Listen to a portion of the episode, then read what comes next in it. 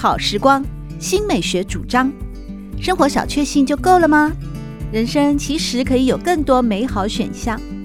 文学奖得主、专栏作家、资深媒体人朱国珍在《真正好时光》节目里与您分享美好生活。让我们打开心灵的扉页，享受真正好时光。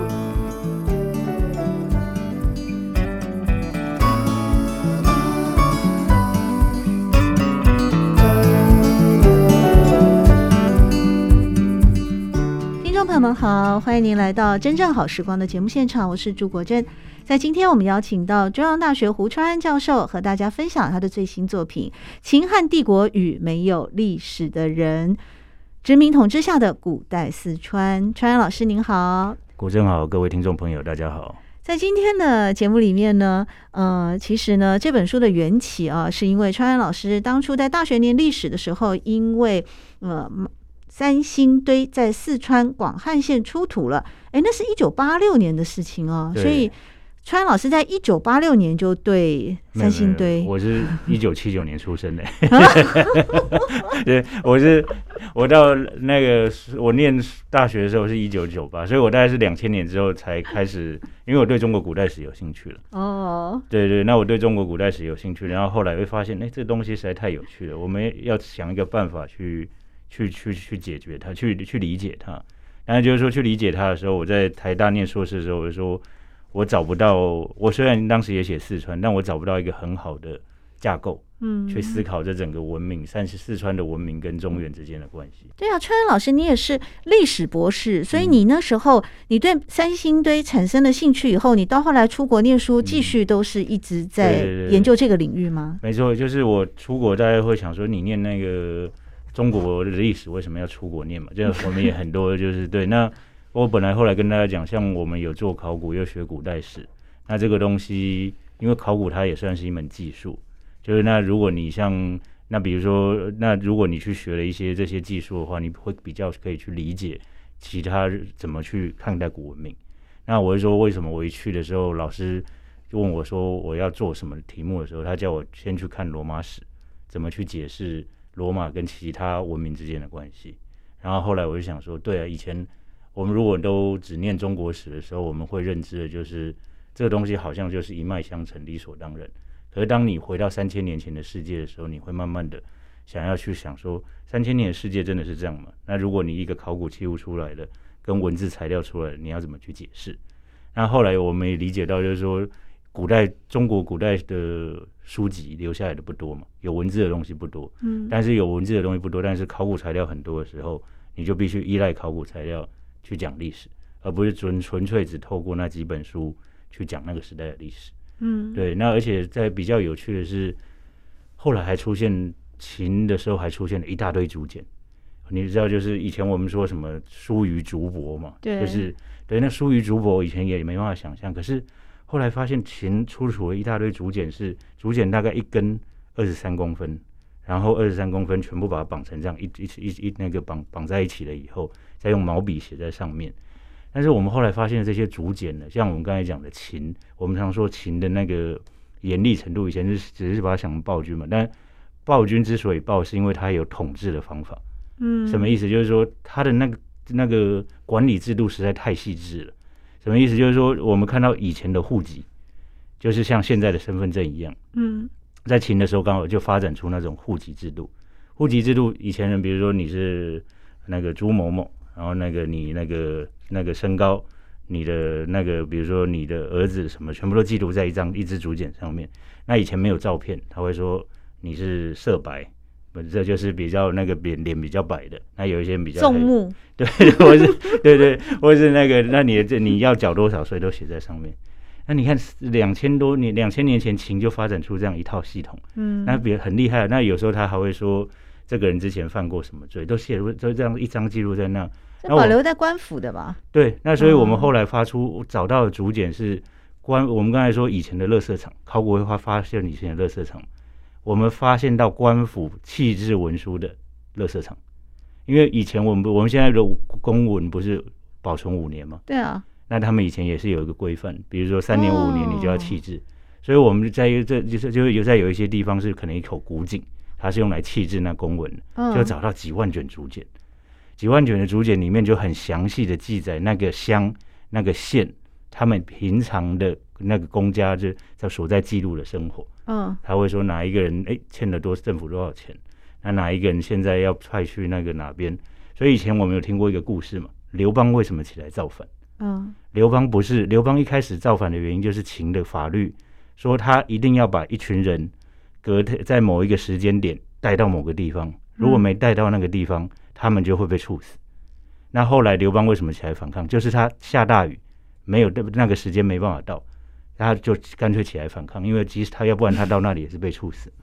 那以前我们听这《史记》里面的故事，想象不到。嗯，可是后来这些竹简出来了以后，我们发现秦的法律多如牛毛是真的。刚才除了有说有户籍，嗯，也有法律制度。那的确，以前那个就是我是说也证实了那种秦的那个法律制度的那个繁琐。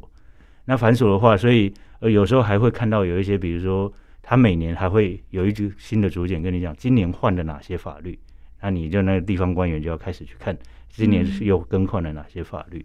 那这也是来我们回来思考这个，就是说我在说秦怎么征服四川这个问题，嗯，就是说回到这一点，就是说秦他发展了一套系统，让他可以去征服别人，而且去控制别人，嗯，那这一套法律呢，后来被谁承？后来被谁承袭了？我们就是说被刘邦承袭了。大家以前呢有没有想过那个有一个故事，就是刘邦跟项羽不是有约定好谁入关中？谁先为王嘛？这大家应该都听过。嗯、对。但是刘邦入关中了，项羽不承认，是他叫刘邦去哪里？叫刘邦去四川嘛。嗯。所以就那刘项羽的理由是什么？项羽说四川也是关中啊。为什么？因为秦先征服四川，所以当时的人已经把那个地方当关中了。嗯。可是项羽果真是一个笨蛋，为什么？因为他不知道秦为什么可以统一天下，就是因为有四川嘛。对。你看，所以为什么后来有一句话什么？天下未乱而蜀先乱，天下未治而蜀先治。嗯，你只要控制四川了，你家就有就有统一的可能。那你后来想，我们想想看历史上谁入四川？唐玄宗就是被打的时候就入四川，蒋介石也入四川。对，所有要躲的人都躲到四川，因为四川实在太好躲了。那我就说回到刚才那刘邦也是嘛。那刘邦聪明的地方，你我们常说刘邦他说什么？减去严那个秦的严刑酷法。他们不是约法三章吗？嗯，他其实只有减掉那三章了，就是他其实他还是整个继承了秦的统治系统。嗯，那这当时其实在项羽没有看到，就是说四川这个地方实在太富裕，所以他叫刘邦去那边，你去那边好好休息，反正你可以好好培养你的军队嘛。对，而且四川有个好处，因为它在长江长江上游嘛。对，所以那秦所面临最大的一个敌人是谁？就是楚。那楚就在长江中下游，所以。他们当时秦呢，就是整个用船呢开始去攻蜀，就从直接从四川就是坐着船下去攻蜀。那后来就把蜀攻下来了以后，整个战国的局势大概也就底定了，就是说他们就大概其他也没办法反抗。对，就是以前我们常在想，这里面我有一个发现，就是以前我们常讲商鞅变法以后，秦就变得很强，然后就统一天下。可是这中间我后来发现有个环节是 lost 的。就是丧失了，因为它还差了一百年，从商鞅变法到统一天下，差了一百年。那其中最大的关键是什么？就是秦征服了四川。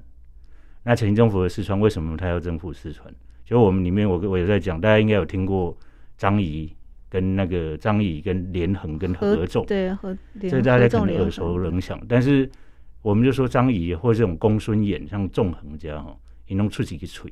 就只会讲而已了，就是就就是在那个国王面前，他到处讲，那讲讲讲，那就信了。可是他们像张仪跟那个司马错，司马错是秦非常重要的将军，张仪就跟他那个秦王讲：“我告诉你，你不能去争那个蜀，他那个离戎之长，那个地方啊，你跟你不如去争韩，那个地方才可以去争韩国，他才可以有你才可以有声名于天下，因为那个纵横家就是靠名啊。但司马错不是，他是军人。”他重视的是什么？他重视的是资源、粮食，就是跟那个打仗需要的东西。嗯，然后他就说：“我告我告诉你，秦王，你应该去征蜀。你征这个蜀呢，不会惊动六国，所以不会有人来打你。但你为什么要征蜀？因为我们关中实在太小，关中太小的话，我们需要一个很大的腹地，很大的腹地就是粮仓。那很大粮仓，所以他就决定了公署。那也是因为这样才决定了整个六国的命运。哦、所以我会说，以前没有这个，以前只有战国七雄的历史，但是没有这个四川的历史。所以我在这本书里面我说，为什么蜀是征服天下的关键？嗯，那你因为还有一个重点是什么？大家去四川玩一定会去一个地方，都江堰。对。那都江堰是谁的时候处理的？就是秦王。哦，不是那个，他后来是派了那个李冰，李冰做那个太守的时候。对对对对，那时候，哦、但是都江堰的好处是在哪边？大家如果去看都江堰，就是全世界没有一个水利工程可以用两千年的，除了都江堰以外。嗯。那到现在还是在用，因为大家如果去看那个岷山很高，那岷江下来的时候水很快，所以四川以前有很大的水患，就是如果水太快快下来的时候。它就会那个，它就会淹水。但是李冰用的一个方法就很简单，就是分流、分流再分流。就是一开始把那个岷江的水冲下来，先分流，然后再再一分为二，二分为四，四分为八。那因为它本身有冲力嘛，你就可以变成一个灌溉的渠道。那你就可以去灌溉这个树。可是这么多产产出来的米是用来做什么？就是米就是为了要打仗，因为四川人没吃这么多。嗯，那这个逻辑不就是跟？日本在统治我们的时候，我有什么迦南大郡？我们就觉得迦南大郡，你为什么你要产粮啊？你要产粮是用来做什么？给人家去战争用的嘛。那都江堰一开始也是为了秦的六国战争。那六国战争，它有了米以后，那比较有趣的时候，我那时候在想，那在这边产米，如果再运回关中，好像不合理，因为你说那个。扛着米经过三千公尺的高山，那我后来发现，你就征调四川为为兵，或你直接从关中派人来，那你就坐着船去下面去伐蜀人，不是伐楚人，嗯，因为长江中下游的楚人。对。那还有一个更有趣的一点，就是后来发现的大量的竹简，就是楚很多楚地的后来秦派的官员，嗯，都是四川人，他们把四川人当成那个已经统治了一个世纪以后，再利用四川人再去征服，再去当楚的官员。把它当成自己的一部分，哦，所以就是说，我说这历史很好玩。你看，台湾那个在日治时代，满洲国很多大臣都是台湾人，嗯，因为日本人已经把它当成自己的一部分，在你再叫台湾人去管满洲国，所以我说这历史有有时候会有莫名其妙的相似性。就是说，如果从这来推演的话，我们看一个帝国的形成，当然以前我们都读《战国策》了。看那一些什么纵横家们在那边跑来跑去，可是就没有一个实际历史的发展的过程。嗯哼，嗯。今天我们在节目当中邀请到的是中央大学胡川教授，和大家分享他的最新作品《秦汉帝国与没有历史的人》。而它的副标题是“殖民统治下的古代四川”。就古代四川啊，在整本书里面，它一直是一个很重要的概念。包括像在古代四川的文化交流，那个时候就有所谓的 T 字形的玉环啦、玉镯啦，或者是玉璧啊、玉器的使用等等。那它在我们至少在我的理解哦，一直好像也都是华夏文化当中的一部分。对对对，对。这比较有趣的是说，我们看四川有没有中跟中原类似的东西？有，就是说，比如说刚才你说的玉器，那还有两种东西，一个叫青铜尊，一个叫青铜垒。但是我们看那里面的整个青铜尊跟所有跟华夏有关的，大概占百分之十。那百分之十的意思就是说，所有它的器物种类里面，大概是占所有四川的器物种类的百分之十。那就是说，从这一点来看，他们之间一定是有交流的，他们一定是他知道彼此。嗯，但就好像我们现在，你知道，在考古里面发现别的地方的东西，就好像我们三千年之后，你在台湾会发现一大堆苹果手机，对吧？你在三千年之后，你会发现一大堆美国制的东西，但你不能跟人家说这是美国人，对吧？哦，这个逻辑是这样嘛？就是说，这有时候你大家要回想一下，我们物质的东西三千年之后是什么？对，所以有时候那种解释，他们会说这里有这个东西，他们两个就是一定连在一起，但不是，因为十三行遗址也有宋代的钱币，但它同时有日本来的东西，那表示他们有交流。那或者说，我们以前看那个康熙，他也很喜欢用西方的一些那个郎世宁啊来帮他画画，嗯，那表示他们可能对远方的东西是有兴趣的。所以那原来就是说这个东西，我们可以证明他们是有交流。但他们还是以他们的人像为主的一种仪式性的一个文明，嗯，对，所以这里面有时候大家多看考古器物的解释的时候，就会觉得这很有趣，对。哎，可是你是学历史的，所以历史的研究里面有一部分是跟考古器物也是息息相关的吗？如果是艺术史会，然后艺但是艺术史跟做考古学家有关，因为艺术史比较偏向美学的东西。哦，但是考古学家又会比较注重实际的东西，实际的东西是什么？我们是要不接近土的，就是我们是真的要艺术史来看美美的，我们不是啊，我们所有考古发掘的点都在非常偏远的乡下。它不会在很多都不会在城市市中心，城市已经被埋没了吧？对，像我有一些做在大陆做考古的朋友，哦，他们之前中国有一些南水北调的那个工程，对，然后就老师就说啊，今年考古刚刚好要做工程，然后有发掘一些新东西，他就把它带去长江中游的一个岛，然后那长江中有一个岛里面只有一间农舍，然后只有一间厕所，然后老师就说啊，我要回去两个礼拜以后，老师说我要回去上课，你们在那边继续挖吧。然后他们就三个月之后才出来，每个人都披头散发。有挖到东西吗？没有，他们就有啊，就要整理东西。要为什么要去那里？就是挖到东西，然后要去整理。哦、但是大家不要把考古想的很浪漫，不是每个都是印第安纳琼斯，这不是。考古是很无聊的工作，对，因为印第安纳琼斯都出来了，法贵骑兵，男主角。而且不是每一个人都可以看到三星堆这种东西，因为每个都对，你看到的可能是以前的一个垃圾场而已。但是你要把里面的东西都记录下来。然后清出来嘛，对不对？那或者说你看到的是以前人生活的一个空间，嗯，那他可能使用的就是一般的陶器。陶器是什么？就是假设三千年之后，我们家的玻，我们家的碗都碎掉了，然后它你可能就只有碎片，然后你就要开始去整理你今天捡到了几个碎片，然后你一开始拿出来的时候，你要把土弄掉，所以大部分都是一个很繁琐的工作，对不对？在《秦汉帝国与没有历史的人》这本书里面，是中央大学胡传安教授的最新的著作。呃，他的一个成书的缘起呢，就是对历史的喜爱，以及呢，在看到了四川广汉县出土的三星堆之后啊，等于说激励了他非常非常多的想象，就是包括曾经呃。这个三千年来啊，在一个帝国的边陲啊，秦汉帝国或整个华夏文化的边陲的四川这个地方呢，好像有什么东西不太一样。嗯，而这个说法，其实三星堆的古文明也。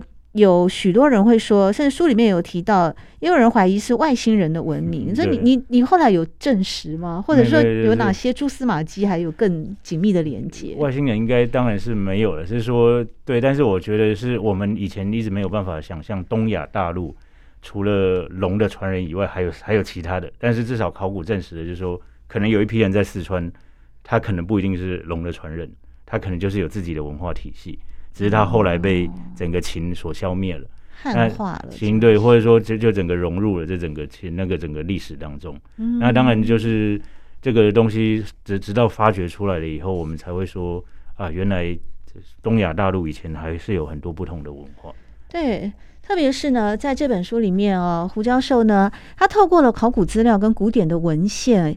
甚至重建了古代四川人对天堂与死后世界的想象。嗯。对，就是比较有趣的是，那个即使到汉代，我们说它即使被统治了以后，我们在看待汉代的一些物质的东西，或是汉代墓葬里面的一些东西，四川人还是有很奔放的一些想法。嗯，就像我之前去四川，我也觉得四川人现在还跟中原人是有点不大一样。哪里不一样？我好多好朋友是四川人，他们就很浪漫的，下午开始就在那边喝，在就在路边开始喝茶，然后就比较闲散了，就比较对那个去中原当官比较没有什么那个没比较没有那个想。不会啊，司马相如就很就是有只有部分人，大部分人都很闲散，对，就是觉得我这里什么都有，为什么要去跟你们那个争争世？我是觉得我认识的四川人，他们的一种胸襟特别的广阔，嗯，而且特别乐观呢。对，而且四川女生是比较比较漂亮的，又特别美，皮肤好。这你也承认啊？不是因为我们之前不是有一句话叫“鼠犬吠日”吗？嗯，就是如果你是冬天生的狗，你到那个夏天的时候，你看到太阳会吓一跳，因为四川冬天都是雾啊。那雾气的话，基本上女生的皮肤会比较好，就像就像那个蒸汽室一样的感觉。对对，所以同样的化妆品在四川卖的最不好，因为不需要。千万不要去四川行销那种美妆产品哦，保养品没有用，他们有天然的那个保湿剂，而且又吃辣。因为不过吃辣是很后来的，大家知道四川吃辣是很后来很后来的事情。这我不知道哎，因为辣椒这种东西是哪来的？南美洲。对对，所以所有有吃过辣的，现在在吃辣在大陆里面的，都跟全世界的那个大航海时代有关系。一四九三年哥伦布大交换以后吗？对对，都是在这之后。真的啊？对，所以所有吃辣的地方，像韩国人，他们是因为蒙古人统治了以后才吃辣。哦，那蒙古人吃辣是因为他们打到中亚的关系。他们为什么？你看这些内陆那些韩国人，他们都要吃辣，要用来保存食物。保存食物只有两种方法，腌、嗯、跟辣。所以为什么湖南有腊肉？那个、嗯、就是用盐的嘛。对。那那另外就是用辣椒，这是很比较符合逻辑的一个那个思考。哦、那比如说蒙古人吃肉，他们要一来要把他们肉保存，所以就用辣椒。嗯哼。那就物种大交换以后，大家觉得哎、欸、这个可以来用来保存，他们就会留下这个东西。哦，那文化的部分呢？你是怎么样考证出来说？哦，对，刚才我说那个四川的那个、啊、古代的四川人，好像就因为我你有看到里面有一些很有趣的图案嘛？对、呃、那个我因为我在山东，为什么说我之前去山东？山东同一时代的有一个叫武梁祠的，嗯，武梁是一个官员。那我就看他们家那个，因为那个壁画，现在你还可以看到汉代的武梁的壁画。哇，我看到汉代武梁的壁画，就是是第一层是皇帝。第二层是忠臣孝子，第三层就很无聊，就是你看的就是传的，就是一些故事，那个伦理、教忠、教孝的故事。可是后来我去看，哎，同一时代汉代四川的壁画真的太有趣了。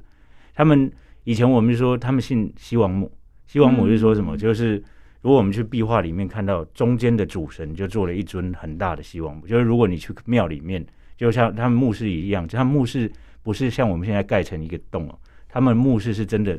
有时候是在在那个，有时候会挖一个东西，然后里面就有点像生前的客厅，然后旁边有他住的地方。以前汉代有个概念叫什么“视死如视生”，嗯，对待死者就好像对待生者一样。那同样的，他们就是把死后世界就放在那里，一进门就看到一个大的主神，就是西王母。那旁边就是他们生活的场景。那比如说四川，那我们从汉代壁四川壁画就可以看到，哎，他们有在凿盐井呢，有在做什么，都是做农事了。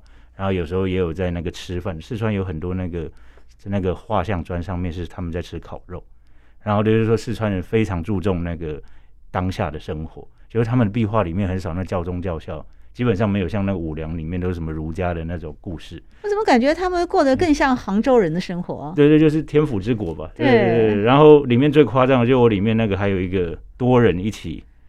做从事性行为的活动，哦，这么前卫啊！对对，就是说，而且还在野外，哦、然后就很好玩。那我就说，我后来去考证，就是那个重点是什么？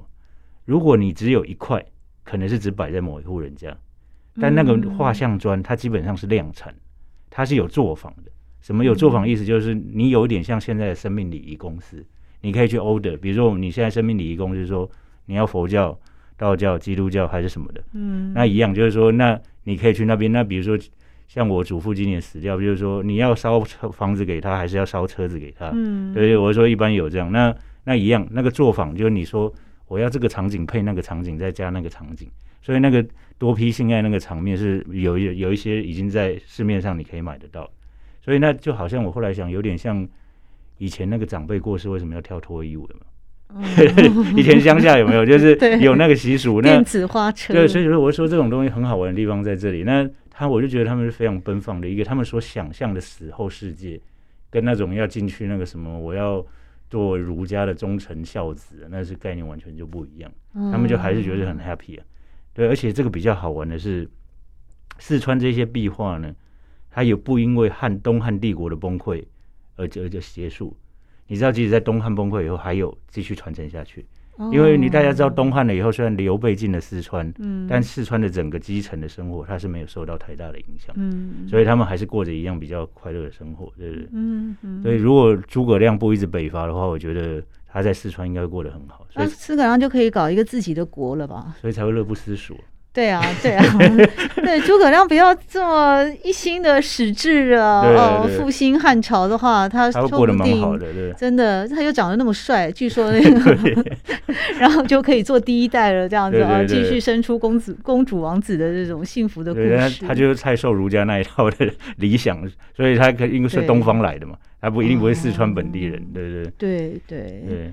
今天呢，非常感谢呃中央大学胡川安教授和我们分享的这一本《秦汉帝国与没有历史的人》，事实上带来的是更多、更深入的有趣的历史故事。谢谢川安老师，谢谢国珍，谢谢各位听众。真正好时光，每个星期六的早晨八点钟到六点钟，在汉声广播电台全国联播网播出。节目在广播频道播出之后，也会上传到汉声广播电台的官网，在经典回放的单元当中，随时提供您最精彩的节目内容。我是朱国珍，喜欢朱国珍制作主持的《真正好时光》，欢迎您订阅、分享或留言，随时保持互动，一起共享美好生活。